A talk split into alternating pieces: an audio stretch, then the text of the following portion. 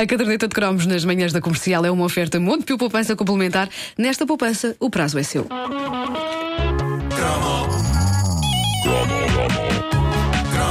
O que está a ouvir é uma repetição. É uma repetição. Se houver referência a coisas que já aconteceram, não é estupidez. É uma repetição. É porque se trata de uma repetição. É uma repetição. Repito, repito. É uma repetição.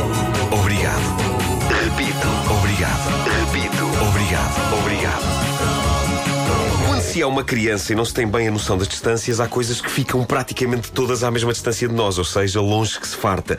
O que é particularmente doloroso quando se trata de sítios onde nós adoraríamos ir. O caso em estudo neste cromo, o Portugal dos Pequenitos. Ah. Ora, para mim, o Portugal dos Pequenitos em Coimbra e a Disneylandia na Califórnia estavam rigorosamente à mesma distância de mim, ou Ah, é seja, relativamente longe como o parecido. caneco. Longe. Longe como o caneco. É pequenitos, não é pequeninos. Pequenitos, pequenitos. Eh, eh, ambos Pensei que, tu, eram. pensei que tu ias dizer que ir à Disney ou ao Portugal dos Pequenitos era a mesma coisa. Não, não era. Ligeiramente por ir dar ao mesmo. Bom, ah, ambos eram locais de lenda, onde eu sonhava botar o meu pé, mas para um pequenito.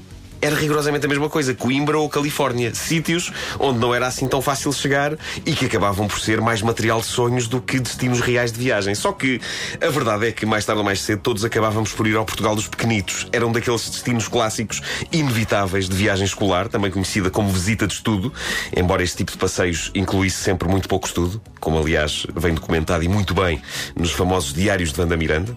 É Mas eh, não, Wanda, no Portugal dos Pequenitos acho que não servem nem santos de chouriço nem vinhaça.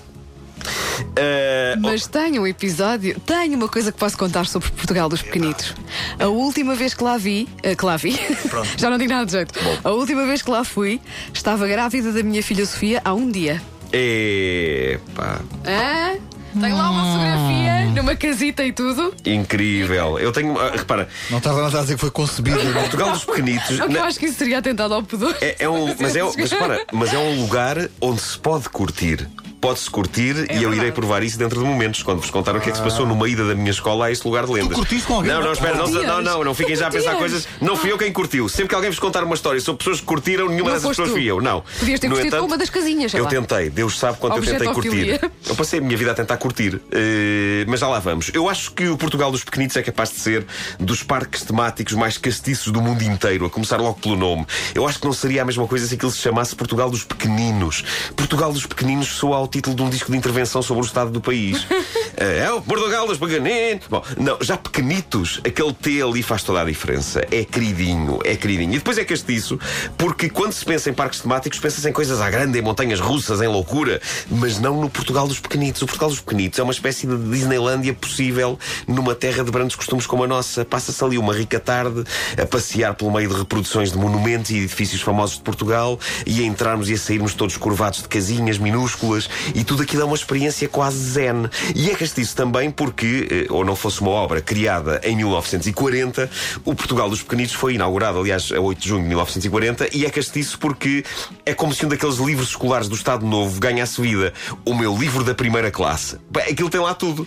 Desde os mais imponentes monumentos portugueses até secções em que se reproduzem edifícios que os portugueses fizeram no Brasil, em Macau, na Índia ou em Timor. Aliás, tem a ver é muito com, completo. com o Estado Novo por causa disso, não é? Eu acho que para adaptar aos tempos modernos tinha que haver também réplicas pequeninas eh, dos eh, condomínios em Gondomar. Sim. Ah, e Mem Isso é- Martins. Sim. Exato, exato. E já agora de um ou outro centro comercial. Sim, os shoppings tinham que lá estar. Olha o sim, Colombo em miniatura Sim, lá. sim, sim, sim. O Portugal dos Penidos podia ser a nossa eh, Disneylândia. Eu sempre achei isso. Para isso só lhe faltava haver pessoas vestidas de bonecos a passear por aquelas ruas. Tipo, depressa, vamos ali pedir o autógrafo ao Martim Muniz. Ah, não dá, está entalado. coitado, coitado. Bom, eh, quando eu. Isto são ideias que eu tenho. repara, podia ser uma, uma das Eh, atrações. Fica entalado como Martim Muniz. Exato, exato. Não era, era molha. Melhor do que muito método de Venha entalar-se com Martim Muniz.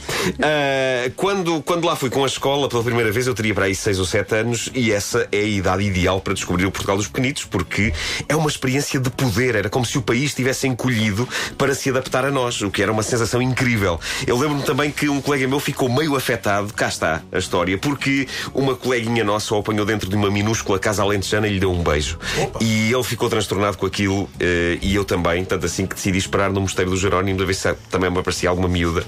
e nada. Mas eu acho que isto deve ser realmente marcante. A primeira experiência erótica da vida de uma pessoa acontecer em pleno Portugal dos Pequenitos, dentro de uma casa minúscula. Eu esperava que também me acontecesse a mim, por isso subia parada em relação ao meu colega. Falei, ah, levaste um beijo numa casa alentejana? Pois eu vou levar um beijo no Mosteiro dos Jerónimos. Toma. É o que se chama excesso de ambições. E nunca mais pela vida fora foste a Belém ao mosteiro? Só por Não, não, só não. Mais. É um trauma, é um trauma que eu tenho. Uh, então, mas também se o mosteiro eu, era dos Jerónimos, não tinhas nada aqui lá para dentro, tu és Nuno? Eu estou... oh! Ah, pronto, pronto. Teria que ir para o mosteiro dos Nunos. Claro, claro. claro.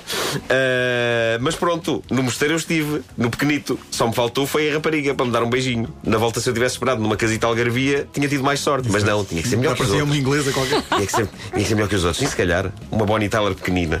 Bom, uh, que grande besta que eu fui. Que, ambição. Bom, uh, o que é certo é que o Portugal dos Pequenitos é dos divertimentos mais duradouros de Portugal. Há gerações que se mantém como um daqueles sítios que toda a criança portuguesa acaba por visitar. É uma daquelas coisas que faz parte de ser criança. No fundo, como a papeira ou a varicela. Só que em bom. É um bocado isso.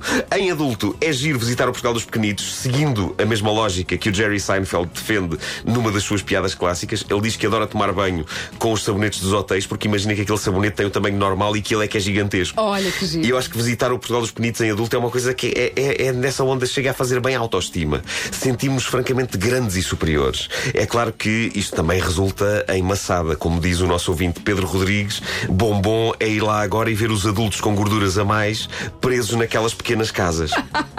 Porquê? Porque todos queremos manter viva a criança que há dentro de nós. Mesmo quando dentro de nós não se dá tanto a questão de existir uma criança, mas sim banha.